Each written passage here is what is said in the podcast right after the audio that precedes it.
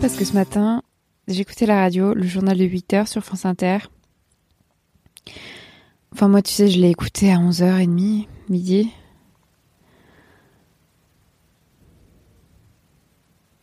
Je me réveille pas à 8h du matin. Et la journaliste euh, Florence Paracuelos parlait de Bruno Le Maire et j'étais en train de faire des étirements à ce moment-là et j'ai rigolé. Je me suis dit, oh my god, this guy. Le ministre de l'économie et des finances sera notre invité à 8h20 pour l'interview politique. Waouh, je me suis dit, ce mec va bientôt perdre son emploi, va perdre son travail de ministre de l'économie et des finances. Grâce à moi. Et je me suis dit, c'est, c'est fantastique. Je suis vraiment hyper puissante. Vivement qu'on ait un nouveau ministre de l'économie et des finances. Alors là,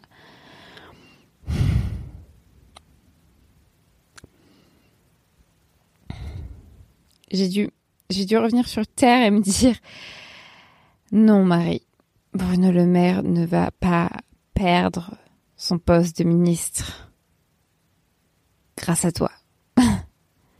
Je veux dire, si tous les mecs sexistes étaient virés de leur poste de ministre, il y aurait plus grand monde au gouvernement français.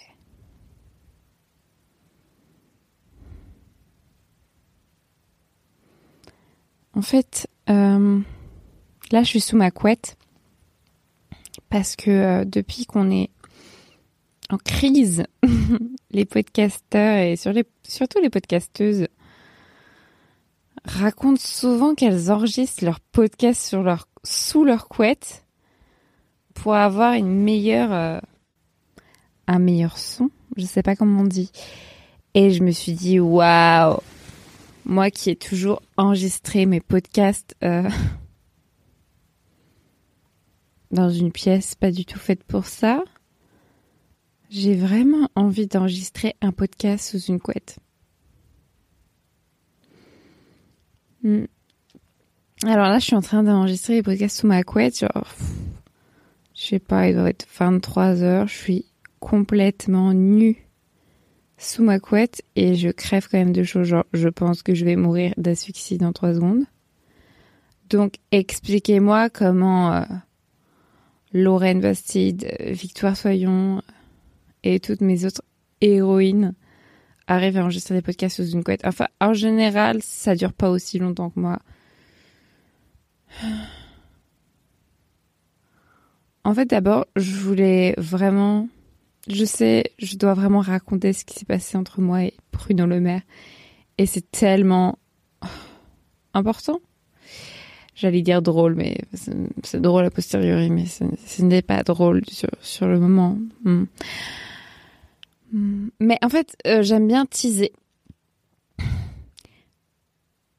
Je voulais d'abord dire donc que euh, Marie sans filtre, euh, c'était vraiment à Paris, genre j'ai eu cette idée quand j'ai fait le tour du globe en cargo et je me suis dit, j'ai vraiment besoin de vider, mon sac, d'expliquer au monde entier pourquoi je suis féministe et pourquoi ce qui m'arrive n'est pas normal. Et en même temps, tellement répandu. Et, et je suis contente parce qu'aujourd'hui, il y a 1700 écoutes par mois en moyenne. Et, euh, et chaque épisode fait au moins 500 écoutes. Et c'est cool de trouver des gens je trouve ça absolument incroyable qu'il y ait vraiment des gens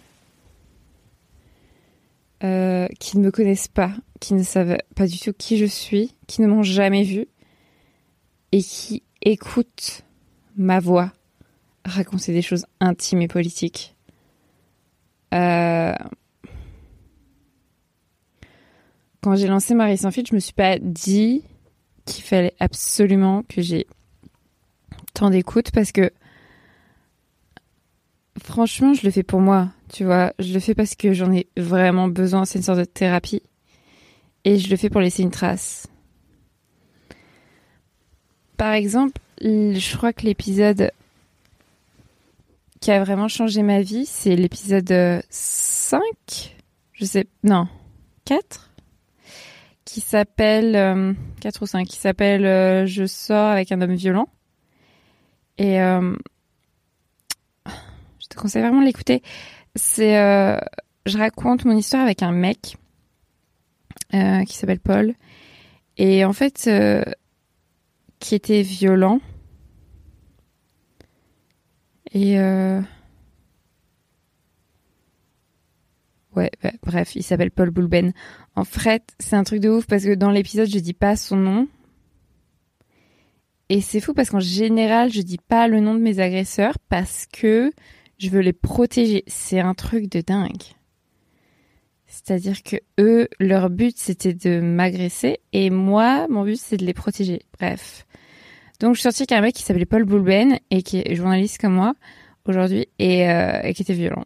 Et vraiment cet épisode a changé ma vie. Enfin je dis souvent ça, mais c'est vraiment un épisode hyper important parce que je me suis vraiment rendu compte que c'est en le faisant que j'ai vraiment osé mettre le mot violence conjugale dessus.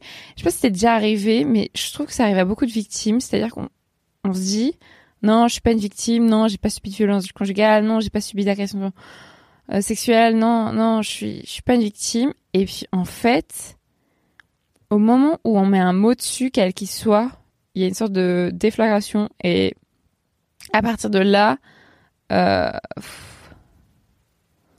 ouais, c'est tellement cliché ce que je dis. non, mais tu vois, je, je... aujourd'hui j'ai tellement compris plus de choses sur cet épisode, c'est-à-dire que euh, sur cette relation, pardon.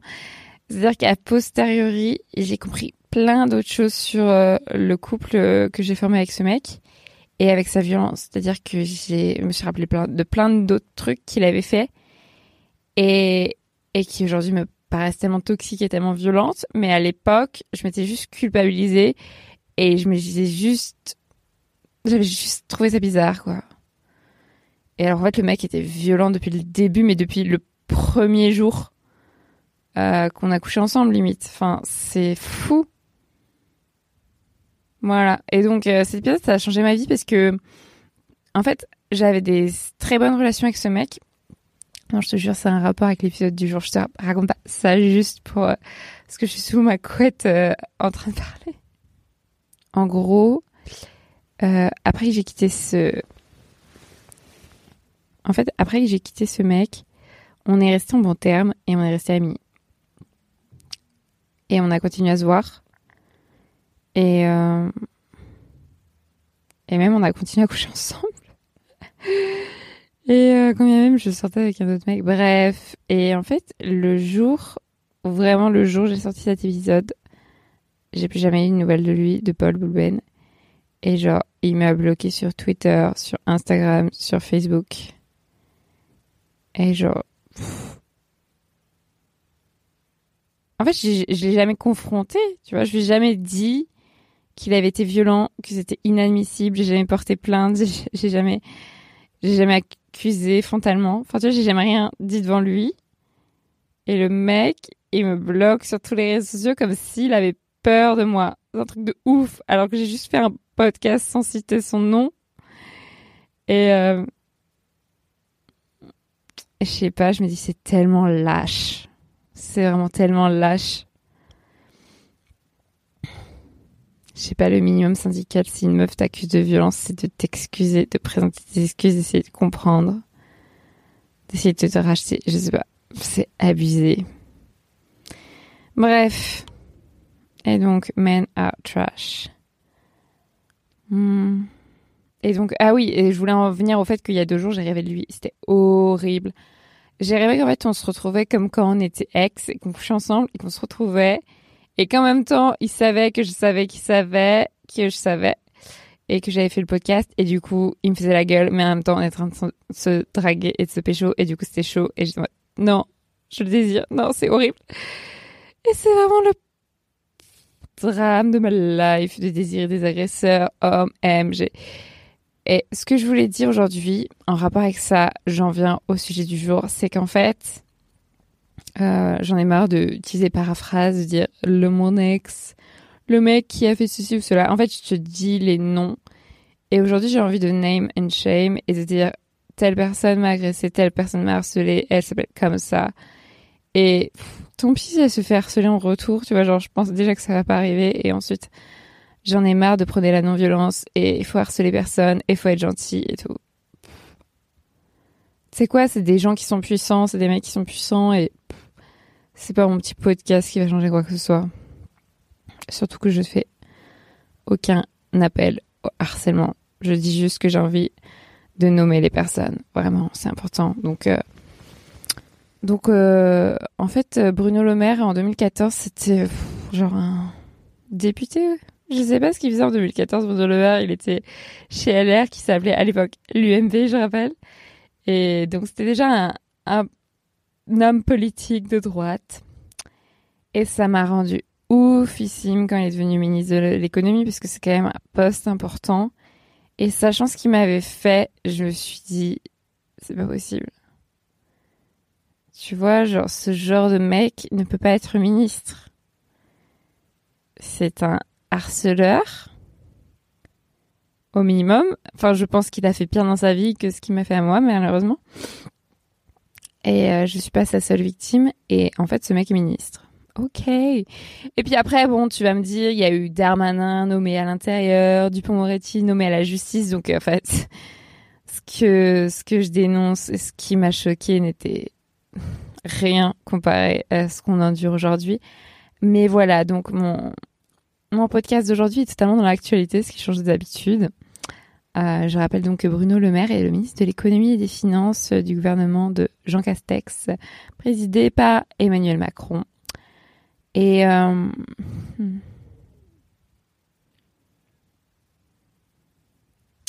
nous sommes le 27 novembre 2020, en plein second confinement, donc je pense que c'est un petit peu dans l'actualité quand même. Je vais te raconter une histoire qui est fabuleuse et qui est assez simple. Et j'avais besoin de me mettre sous ma couette pour la raconter parce que c'est tellement dur de se rappeler. Genre ça s'est passé en 2014, ça s'est passé il y a 6 ans. Donc, euh, remettons les choses dans leur contexte. J'ai 26 ans, donc euh, il y a 6 ans, j'avais 20 ans. En fait, je crois que j'avais même 19 ans. C'est pas possible. Ouais, j'avais 19 ans, parce que j'avais pas encore 20 ans. C'était en juin 2014, donc j'avais 19 ans. Et j'étais en stage à la chaîne parlementaire. Et la chaîne parlementaire, donc c'est une chaîne de télé qui... Euh, suis l'actualité parlementaire et surtout l'Assemblée nationale. Et euh, en fait, euh, j'étais en stage et il y a les bureaux donc, de LCP et puis il y a le plateau de LCP, là où il tourne, il et elle tournent bah, les directs, les émissions. Enfin, je sais pas tu regardes la 13, mais c'est moi j'adore cette chaîne. Et il y a beaucoup de politique, mais aussi des documentaires, des débats, etc. Bon, à l'époque, moi, je travaillais la journée, donc c'était que de la politique. Et moi, je faisais, j'étais journaliste, donc je faisais euh, en stage, donc je faisais, euh, je sais pas, des montages vidéo, des articles pour le web, enfin vraiment rien de très important, mais j'avais la chance de pouvoir aller euh, dans les coulisses du plateau de LCP de temps en temps. Je n'avais aucun rôle, je venais juste pour voir des stars et pour euh, observer. Donc moi, je sais pas, j'étais habillée. Ah putain, je suis en train de raconter comment j'étais habillée ce jour-là. Non, je, je pense que ça n'a aucun rôle, mais je m'habillais en robe, en jupe, en pantalon, enfin peu importe, je m'habillais comme je m'habille. est avant que j'ai une vestibule hein. donc euh, donc j'étais euh, blanche, mince, belle, jeune, voilà, comme à peu près euh, pas mal de meufs à LCP en fait. Et, et donc, je voyais des parlementaires, je voyais des hommes politiques, des femmes politiques, je les voyais au maquillage, je les voyais rentrer sur le plateau, je les voyais sortir du plateau. J'allais en régie et en fait, euh, bah, j'avais aucune interaction avec ces personnes. Enfin, je disais bonjour, on parlait trois secondes, mais même pas. Enfin, la, plus, la plupart du temps, elles m'ignoraient et voilà, j'avais vraiment aucun rôle. Mais moi, j'étais juste trop contente d'être dans les coulisses d'une chaîne de télé. Et euh... et en fait, je me rappelle qu'un jour Bruno Le Maire est venu pour passer sur LCP. Et, euh, et il était face à moi avec euh, son assistant, qui était genre un homme blanc comme lui, peut-être du même âge. Et, euh, et en fait, j'avais vraiment l'habitude que les hommes politiques m'ignorent complètement. Tu vois? Et là, le mec me regarde. Enfin, je dirais plutôt, le mec me mate, tu vois, me regarde de haut en bas, me dit bonjour et me demande euh, si je vais aller sur le plateau avec eux, avec lui. Vous venez avec nous sur le plateau, mademoiselle? Et moi, je dis, bah non. Et il m'avait rien dit d'autre avant, tu vois, il y avait genre eu aucune conversation. Et là, de nulle part, le mec me remate de haut en bas, genre vraiment comme si j'étais un morceau de viande, et me dit, avec un clin d'œil et un regard entendu, c'est dommage. Et genre, je sais pas, il y a eu un blanc. Et j'ai, été tétanisée, tu vois. J'étais genre trop choquée. Et son assistant, je sais pas, il était encore pire, ou je sais pas, il a, il a renchéri ou il a rien dit, je sais pas. Mais en gros, ces mecs, donc sont partis, euh, Bruno Le Maire s'est retourné. Enfin, tu vois, comme si j'avais disparu. Ou alors c'est moi qui suis partie, je sais pas. Et il est rentré sur le plateau. Et, et je suis allée en régie pour, euh, pour assister à l'émission. Et je regardais, tu vois, répondre à des questions politiques hyper euh, pointues, entre guillemets. Et je me suis dit, mais c'est pas possible. Ce... Enfin, est-ce que j'ai bien entendu? Non, c'est dans ma tête. Non, mais il voulait pas dire ça. Non, mais c'était pas sexuel. Non, mais c'était pas, c'était pas en rapport avec mon physique. Non, mais quand il a dit c'est dommage, c'est parce qu'il avait envie de parler de moi avec moi de politique. C'était pas pour mater mes jambes. Non, mais. Non, c'est pas possible. Ah, mais si, en fait, Bruno Le Maire vient juste de me traiter comme un objet. Il vient juste de me traiter comme un morceau de viande. Le mec a l'âge d'être mon père.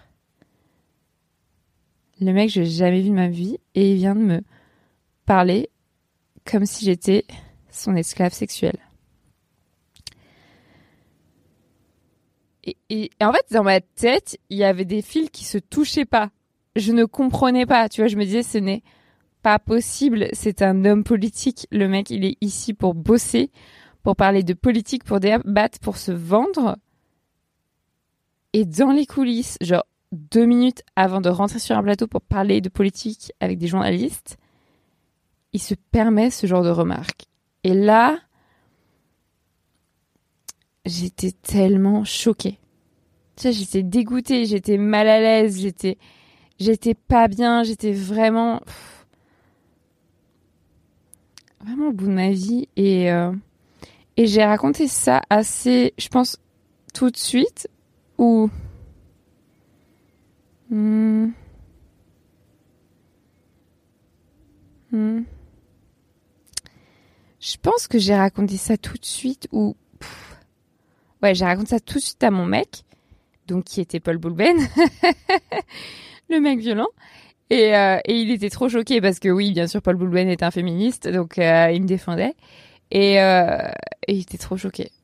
En fait, c'est aussi à partir du moment où les où ce mec, où mon mec était choqué, tu vois, que que je me suis dit que c'était grave.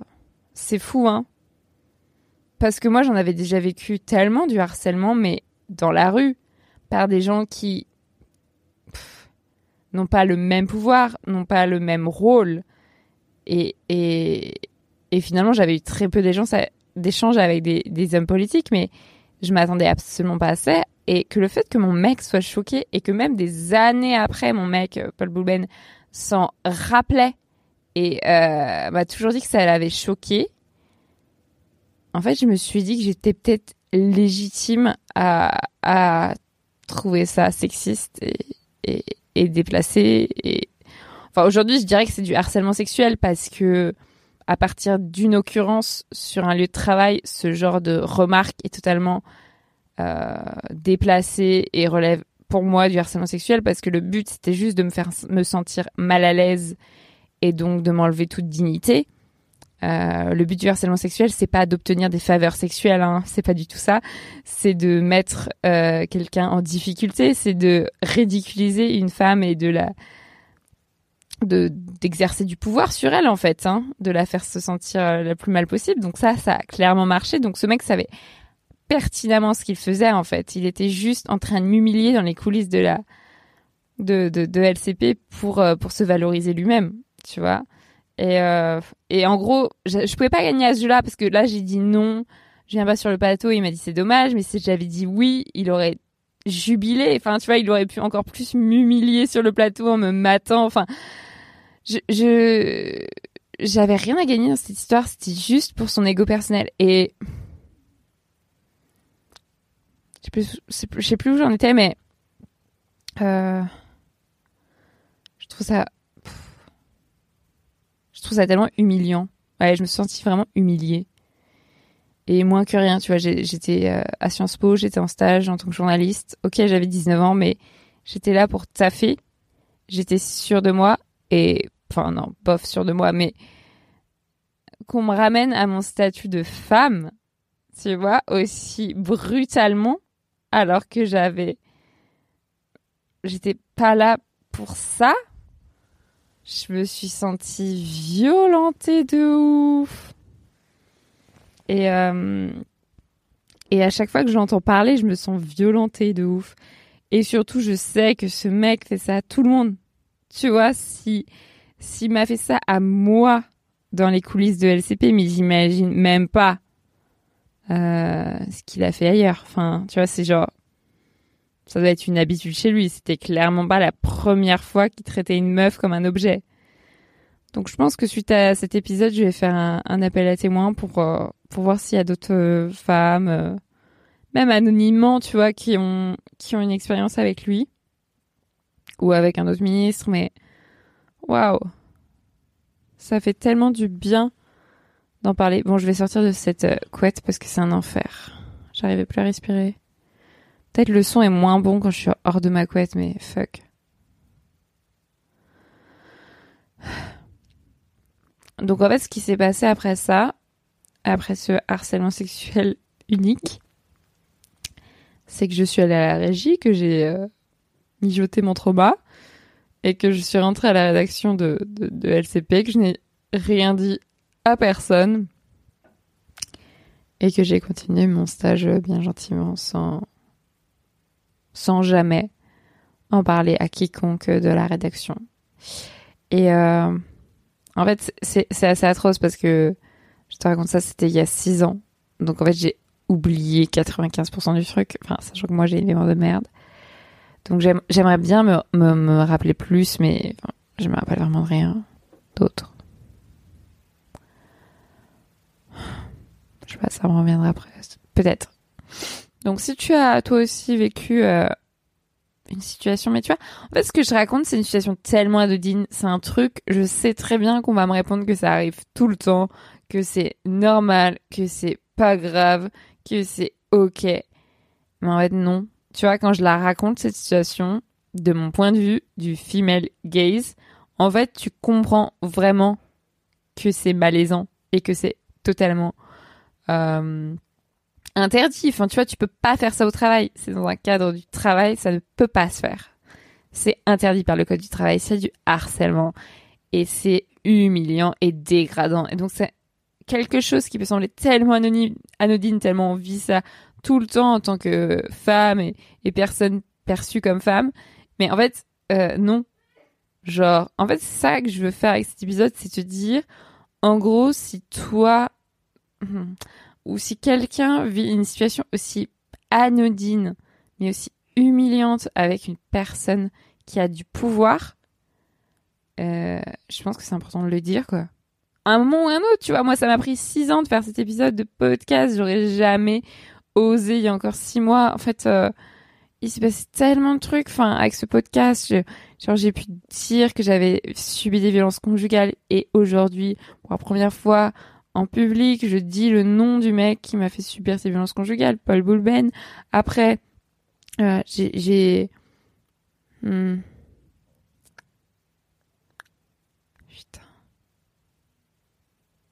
J'ai été harcelée sexuellement au travail à l'agence France Presse. Il y a encore euh, un an, j'aurais été incapable de dire agence France Presse. Je disais que j'avais été harcelée sexuellement, mais je voulais même pas dire dans quelle boîte j'avais été harcelée sexuellement pour pas faire de l'ombre ou, jeter l'opprobre ou critiquer cette boîte. Et pourtant, je ne travaille pas plus là-bas depuis deux ans et ils en ont rien à foutre de moi et j'en ai rien à foutre d'eux. Pourquoi les protéger? Leur nom, tu vois? Et le mec qui m'a harcelé sexuellement euh, au travail s'appelle... Ouais, non, putain, j'ai oublié son nom. Waouh, c'est l'enfer. Ah oh, putain, c'est chaud.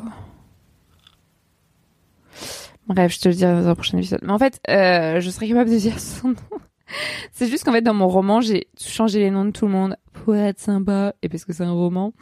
Et du coup, dans mon roman, il s'appelle Charles. En vrai, il ne s'appelle absolument pas Charles. Putain, je vais peut-être le retrouver d'ici la fin de cet épisode. Bon, bref. Et du coup, c'est hyper long ce processus de se dire euh, je peux nommer les personnes, je peux nommer les situations, je suis légitime et non on va pas m'attaquer en diffamation parce que j'ai fait ça aussi.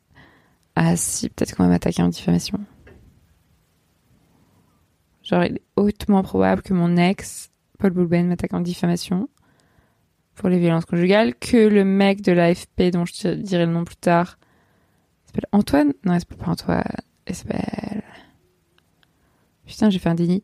Il est hautement probable que ce mec m'attaque en diffamation parce que j'ai dit qu'il m'avait harcelé sexuellement. Et il est hautement probable que Bruno Le Maire m'attaque en diffamation parce que j'ai dit qu'il m'avait harcelé sexuellement. Vu que je n'ai aucune preuve de ce que j'avance, hein, vu qu'il n'y avait pas de témoin autre que son assistant que je ne connais pas. Et euh... c'est ouf. Ah bon, ça va, dans le titre, j'ai pas mis harcèlement sexuel, j'ai mis me traite comme une femme objet. Je pense que c'est globalement euh, gentil.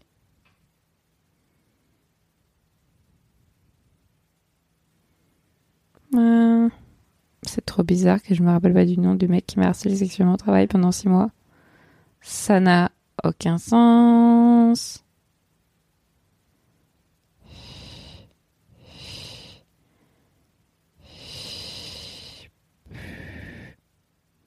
Arnaud. Il s'appelle Arnaud. Oh, je sais plus son nom de famille. Ah, je me sens mal. Et en fait, ce qui s'est passé, donc j'ai fini mon stage à LCP, mais ça, a duré genre un mois mon stage, tu vois, c'était genre un mini-stage. Et ma tutrice, c'était Astrid de Vilaine, qui était donc une journaliste à LCP. Et ça, c'est un truc de fou. C'est-à-dire que bah, je m'entendais pas spécialement bien avec Astrid de Vilaine, donc j'ai pas gardé contact avec elle. Euh, D'ailleurs, l'ambiance dans cette boîte était atroce. Et, euh, et, en fait, il y a un an ou deux ans, elle a, il y a deux ans, je crois, elle a dénoncé euh, un journaliste de LCP. Putain, j'ai encore oublié son nom. Bref, elle a dénoncé un, présentateur de, de LCP très connu qui euh, lui avait mis une main aux fesses. Donc il avait agressé sexuellement. Elle a porté plainte. Et en fait, ces faits-là, donc elle a porté plainte en 2019 et je crois que ces faits-là, c'était passé en 2014. Vu que c'est, elle a porté plainte juste avant la, la prescription. Et en fait, donc ça s'est passé, Frédéric Aziza, c'est ça, elle a porté plainte contre Frédéric Aziza pour agression sexuelle. Et en fait, euh, ça s'est passé la main aux fesses. En fait, en 2014, quand, enfin, l'année où je suis passée à LCP, donc c'est-à-dire qu'en fait, tout se recoupe, alors que sur le moment, on n'était pas du tout potes, féministes, ensemble et tout contre les violences. Et en fait, tout se recoupe. Et en 2019, elle a porté plainte contre ce mec, et ça a été classé sans suite, ou je sais plus quoi, parce que c'était, parce que y a, je sais pas si c'était classé sans suite, mais je crois, parce qu'il y avait pas de preuves. Enfin, je sais plus. En fait, un classement sans suite, ça veut pas dire qu'il y a pas de preuves ou que ça s'est pas passé. C'est juste que la justice a pas les moyens d'enquêter sur tous les trucs. Bref, et donc euh, sa direction l'a pas soutenu et euh, et le mec a été suspendu genre pendant trois mois et après il est revenu à l'antenne et elle elle a quitté son taf mm-hmm, comme par hasard et euh, maintenant bah après elle est partie bosser au Monde. Je sais pas si elle est toujours au Monde, je crois. Bref, et donc elle a sorti un livre qui s'appelle Harceler sur le harcèlement sexuel au travail ou ailleurs Et euh, c'est ouf, tu vois, que Astrid de Villaine soit devenue une énorme féministe et que moi, enfin, aussi. Et en fait, la même année, on était entre guillemets euh, victime, euh, enfin pas entre guillemets, on était victime de, de mecs euh, sexistes euh, chez LCP, quoi. Et en fait, on s'en est jamais parlé. Enfin, tu vois, c'est toujours cette culture du silence qui fait, en fait, il y a des victimes partout, mais en fait, comme personne ne parle, comme on est tiraillé par la peur, en fait, il ne se passe rien. Et des années après, on apprend que telle ou telle personne a été victime de la même personne. Et ça, c'est assez hallucinant dans les, histoires, euh, notamment de viol. C'est qu'en fait, euh, une fois qu'il y a une euh, enquête, que le parquet ouvre une instruction, que, que, que les, les police, la police commence à enquêter, et on se rend compte que, que un, un seul homme a fait des, plein de victimes et que ces victimes se mettent à parler et qu'elles s'imaginaient pas du tout qu'elles puissent être plusieurs en fait victimes de la même personne. Et en fait, si on se disait systématiquement, bah là j'étais victime de telle personne, je pense que c'est un agresseur et les agresseurs n'agressent jamais une seule fois. En fait, c'est ça qu'il faut se dire. Un agresseur n'agresse jamais une seule fois. Donc, je, je ne suis pas la seule victime de cet agresseur. Donc, est-ce que je peux pas parler pour éviter déjà qu'il en agresse d'autres et surtout pour trouver d'autres victimes avec qui ce sera beaucoup plus facile de mener une action euh, politique en justice euh, militante, j'en sais rien, tu vois. Et parce que forcément, si je me sens seule à, témoigner, seule à parler, bah c'est un petit peu décourageant euh, face à la machine judiciaire patriarcale, alors que par exemple dans l'affaire Denis Baupin, donc ce parlementaire qui a été accusé par plusieurs femmes d'Europe Écologie Les Verts de pour agression sexuelle, harcèlement sexuel. Euh, en fait, euh, le fait qu'elle soit plusieurs à parler, qu'elle soit toute connue, que voilà, elle porte plainte, même si c'est prescrit, tu vois. Enfin, le mec, euh, il peut pas dire que ça s'est pas passé, quoi. Ah, tu vois, c'est comme Polanski, c'est comme euh, Woody Allen, c'est comme Besson. Enfin, en fait, c'est comme tous les agresseurs connus. Euh, Weinstein, on se rend compte si tu grattes, il y a tellement de victimes que, c'est pour ça que je raconte cette histoire aujourd'hui, c'est parce que je ne suis pas la seule victime. Ce que j'ai euh, vécu avec Bruno Le Maire, c'est tellement mince. C'est-à-dire que comparé à mes autres traumas, aux autres violences que j'ai vécues, ça peut sembler minime, mais en fait, c'est le sommet du sommet de l'iceberg. Ce mec n'est clairement pas safe. This is obvious. Déjà, de toute façon, bosser pour le gouvernement de Macron, euh, avec Darmanin, Dupont-Moretti, etc., c'est de base une preuve que tu n'es pas safe comme personne. Bref. Non, mais euh, tout ça pour dire, aujourd'hui on est le 27 novembre 2020 euh, au moment où je publie cet épisode, mais au moment où je l'enregistre, on est plutôt le 25 novembre, la journée internationale de lutte contre les violences faites aux femmes. Et en fait, j'ai vu un, sondage qui est sorti dans l'IB ce matin qui disait hein, une femme sur deux est victime, près d'une femme sur deux est victime de violences sexistes ou sexuelles en France. Je what? C'est quoi ce sondage, cette étude de merde? Genre, what? Une femme sur deux, presque une femme sur deux est victime de violences sexistes ou sexuelles en France. Déjà, ça veut dire quoi? Enfin, non. Tu vois, 100% des femmes sont victimes de violences sexistes et sexuelles. Je ne vois pas comment c'est possible. Il y a des études qui prouvent que 100% des femmes déjà sont victimes de harcèlement sexuel dans les transports. Donc, quand tu dis près d'une femme sur deux, enfin, je sais pas si ça veut dire que elles prennent pas les transports les autres? Enfin, what the fuck, genre, on a toutes vécu des, blagues sexistes, du harcèlement sexuel comme je viens de raconter, qui peut juste rentrer dans la catégorie blague sexiste. Mais en fait, le fait que ça se passe au travail, ça fait rentrer dans le harcèlement direct. Euh... Enfin, on a toutes vécu des trucs embarrassant, des situations humiliantes, des mecs qui nous mansplainent, qui sont violents avec nous. Et, et, et ça, c'est de la violence sexiste. Enfin, sinon, je sais pas comment ça s'appelle. Donc pourquoi ils nous font des études à deux balles qui disent près d'une femme sur deux? What the fuck? Ça m'énerve tellement. Et aussi, t'as plein de personnes qui ne mettent pas le nom violence sur ce qu'elles vivent. Donc forcément, euh, si pour toi, euh, Bruno Le Maire qui te dit ça, c'est un compliment, un Bruno Le Maire qui te traite comme un objet, un morceau de viande, c'est un compliment, bah, tu vas pas répondre à l'étude que oui, t'as vécu des violences sexistes et sexuelles. Sauf qu'au moment où Bruno Le Maire dit cette phrase, c'est dommage, en fait, n'importe quelle personne se sentirait mal à l'aise. Même si, a posteriori, on prend ça pour un compliment, sur le moment, c'est extrêmement malaisant d'avoir un inconnu venu de nulle part, en plus homme politique puissant, qui te réduit à une paire de jambes. Enfin, je veux dire, c'est totalement humiliant.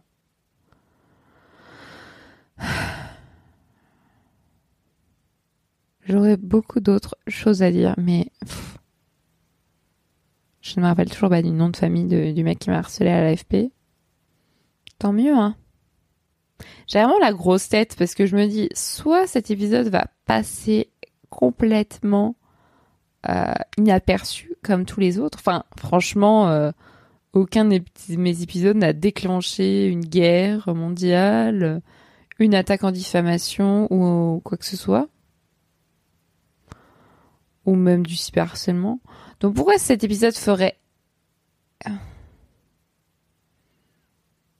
exception? C'est ça Ferait exception. Mais en fait, ça m'énerve tu vois, je me dis, si je mets un truc avec Bruno Le Maire dans le titre, c'est sûr, ce mec va devoir démissionner après-demain. Mais non, je crois qu'il nous en faudra plus. Il lui en faudra plus. Donc voilà, à partir d'aujourd'hui, je lance euh, une enquête. Je suis à la fois euh, journaliste et militante féministe, je le rappelle. Donc si tu ou quelqu'un connaît des personnes qui ont vécu des situations similaires avec Bruno Le Maire ou un autre ministre, euh, si voilà, euh, je sais pas comment.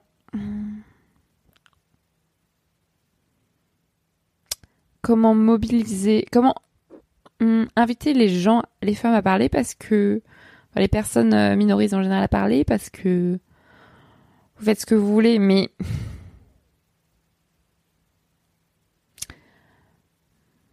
tu vois, ça peut être anonyme et le but c'est juste de le faire tomber quoi. Le but c'est pas d'avoir un témoignage, c'est d'en avoir plein et de le faire tomber.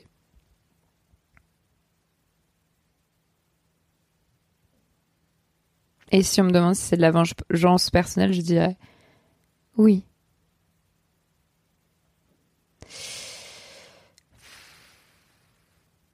J'ai appris un truc de dingue l'autre jour parce que j'étais formée aux violences sexistes et sexuelles par plusieurs associations en tant qu'écoutante. Oui, j'ai plein de métiers.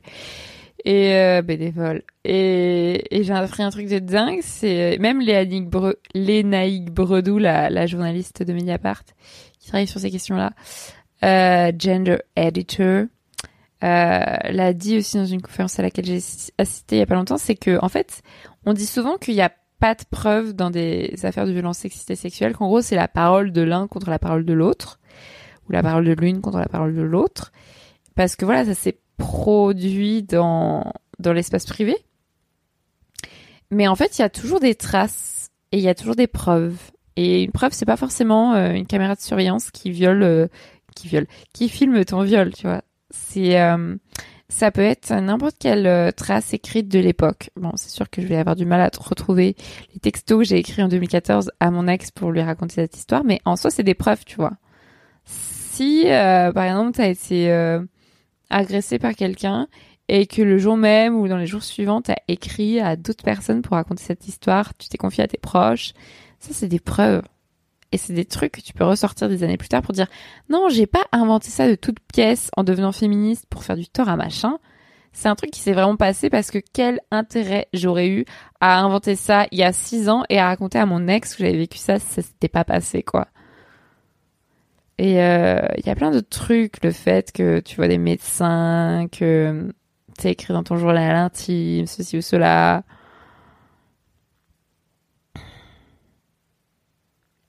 Que tu pris des, photos. Je sais pas, il existe toujours des traces en fait des, violences.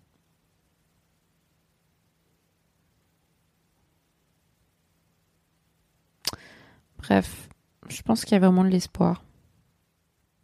En fait, moi, je, je pense pas qu'il y ait de l'espoir euh, pour l'égalité, tu vois, d'obtenir une société dans laquelle les hommes renoncent à tous leurs privilèges, les hommes blancs, cisgenres, hétérosexuels, privilégiés. Je pense pas que ça puisse arriver de, mon vivant, euh, l'égalité et tout, mais euh, la fin du patriarcat, la fin du système capitaliste et raciste. Mais j'ai l'espoir contre les violences sexistes sexuelles. Je pense que c'est un truc sur lequel on avance. Euh... Je sais pas pourquoi je suis optimiste parce que tu vas me dire non, il y a toujours autant de violence dans le monde, mais je sais pas. J'ai l'impression qu'on avance et j'ai l'impression que si juste une personne vit moins de violence euh, grâce à notre lutte féministe, si une personne peut se défendre grâce à notre lutte féministe, c'est comment réagir, de, de, de plus la violence. Et si un agresseur arrête de violenter parce qu'il se sent menacé par la lutte féministe, oh, je me dis c'est déjà une victoire. C'est, je suis vraiment optimiste. Hmm.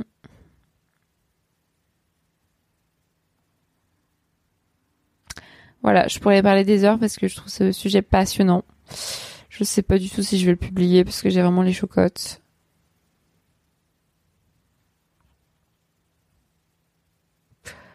Mais je pense qu'il va rien se passer en fait. Strictement rien.